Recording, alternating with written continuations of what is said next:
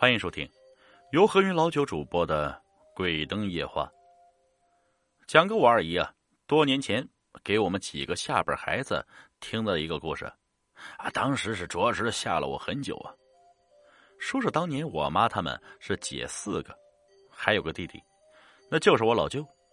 老爷呢是老革命军人，脾气很坏。我二姨又总和他呛着来。所以啊，当时知识青年下乡，我老爷没太管。我妈大串联去天安门看毛主席去了，于是乎二姨就倒霉的去下乡，嗨，地点是在雄岳农村。青年下乡一共是四女五男，女生就在大部队里睡，有大铁门可以锁，安全一些；男的就分到老乡家住宿了。女生里有这么一位同学。性格外向，手脚麻利，挺得农村爷们小伙稀罕。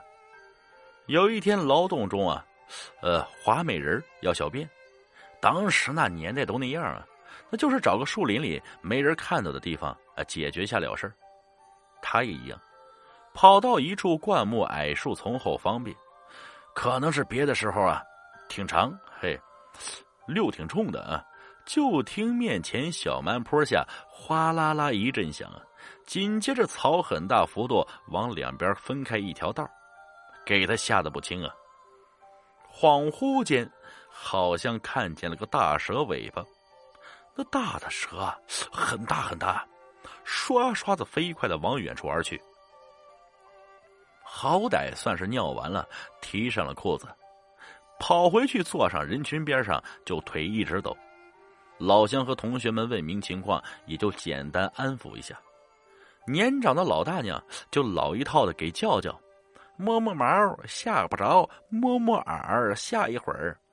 从那以后，这人就好像疑心病了，就一直说有个小伙跟着他，身穿着当时的绿军装。大家当然不信，因为谁也没看到过。当时那个特殊年代，没人敢往那方面提，更没什么人敢称大仙儿啊。那因为很容易给你脑袋给你打成狗屎啊。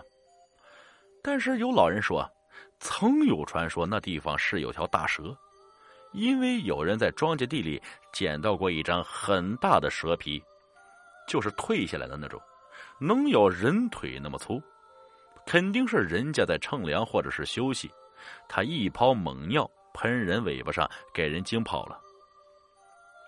反正啊，他就这么磨磨怔怔的说，那人一直跟着他。还能形容出来相貌，没办法，大家呀就尽量多陪着他聊天之类的。中间好过个个把月的样子，后来又开始自言自语上了。听他自己念叨，好像两人相处还挺融洽，时而呢还捂嘴偷偷笑。后来恢复高考，下乡青年都回城参加高考或者待业。他也没结婚，当然也跟着回来，但病一直没好，神神叨叨的。他家找关系给他找了个在电影院卖票的工作，后来结婚生了个男孩，不久后离婚了。可能就是因为那事儿啊，老公实在受不了了。我在上学时候啊，路上看到过他一次，再踩一个塑料袋那种酸奶的包装，砰的一声。崩了一裤腿剩余的酸奶，他也不擦，边走边笑。现在这人也还在，不过就是一看就不是正常人呢。没事在公园拿个随身听跳那些五十年代的舞。我问过二姨，他家怎么不找人给他看看呀？